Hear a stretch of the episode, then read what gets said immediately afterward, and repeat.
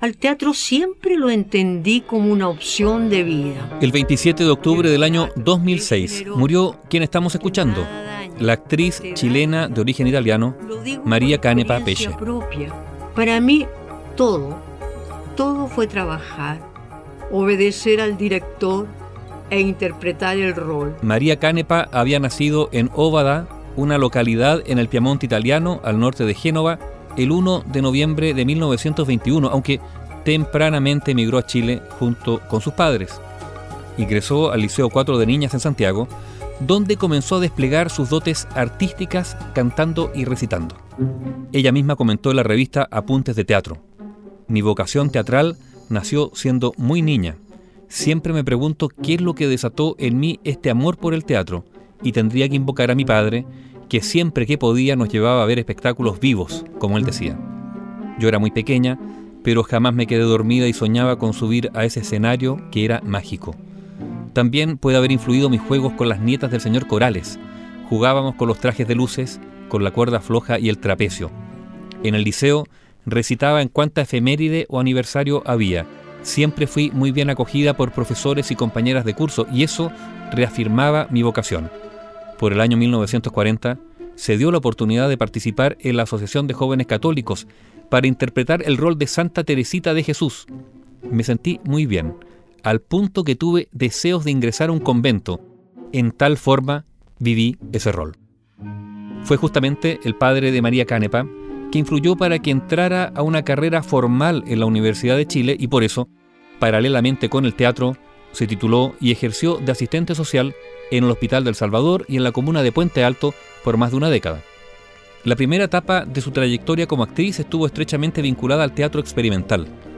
Ahí participó en más de 50 obras donde destacaron varios roles protagónicos como Laurencia en Fuente Ovejuna, Doña Meche en La viuda de Pablaza, La Poncia en La casa de Bernarda Alba, Lady Macbeth en Macbeth, Marta en Quién le tiene miedo al lobo y Doña Rosita en Rosita la soltera. A comienzos de los años 1970, como parte del Teatro del Nuevo Extremo, María Canepa representó el rol de Madame Pernelle en Tartufo y tras morir su esposo en 1974, estuvo como invitada en la compañía de la Universidad Católica en obras como Las Preciosas Ridículas, Doña Ramona y Las Tres Hermanas. En 1982, María Canepa fundó el Teatro Q junto a Juan Cuevas, Héctor Noguera y José Pineda, y ahí protagonizó el monólogo Un mensaje para todos los tiempos, basado en el Evangelio según San Mateo. Ese mismo año dio sus primeros pasos en el mundo de las teleseries. ¿Amaneció mejor hoy, tía Alma? Pero si yo no tengo nada, Adriana, estoy bien, muy bien. Actuó en Bienvenido Hermano Andes, Ángel Malo, Semidios y Te Conté de Canal 13 y luego emigró a TVN, donde participó en Volver a Empezar, Jaque Mate, Trampas y Caretas y Juegos de Fuego.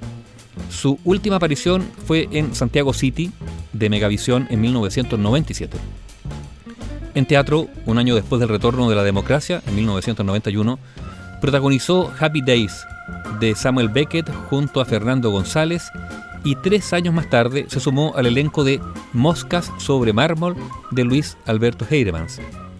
Paralelamente, en 1992, dio vida a la Corporación Cultural María Canepa junto a su pareja Juan Cuevas y por cuatro años pudieron preparar a jóvenes de poblaciones en el rol de animadores culturales.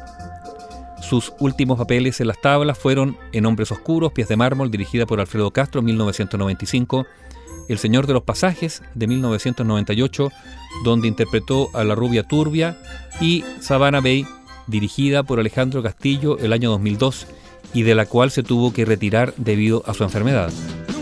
María Canepa también incursionó en cine, Silvio Cayosi la llamó en 1998 a interpretar el personaje de Elisa de Ábalos en la película Coronación. ¿Se acuerda entonces cuántos años cumple? 17. Como tú eres un viejito verde y te gustan las pollitas, quizá ahora podrías quererme a mí, ¿no? El año 1952 fue distinguida con el Laurel de Oro y la crítica de Lima y Caracas la había designado mejor actriz en 1964 el Premio Nacional de Artes tuvo que esperar hasta 1999. Recién entonces fue distinguida con los premios a Mejor Actriz APES, Altazor y Festival Internacional de Cine de Viña del Mar, el 2000. Durante sus últimos años padeció la enfermedad de Alzheimer. María Canepa murió en Santiago el 27 de octubre del año 2006.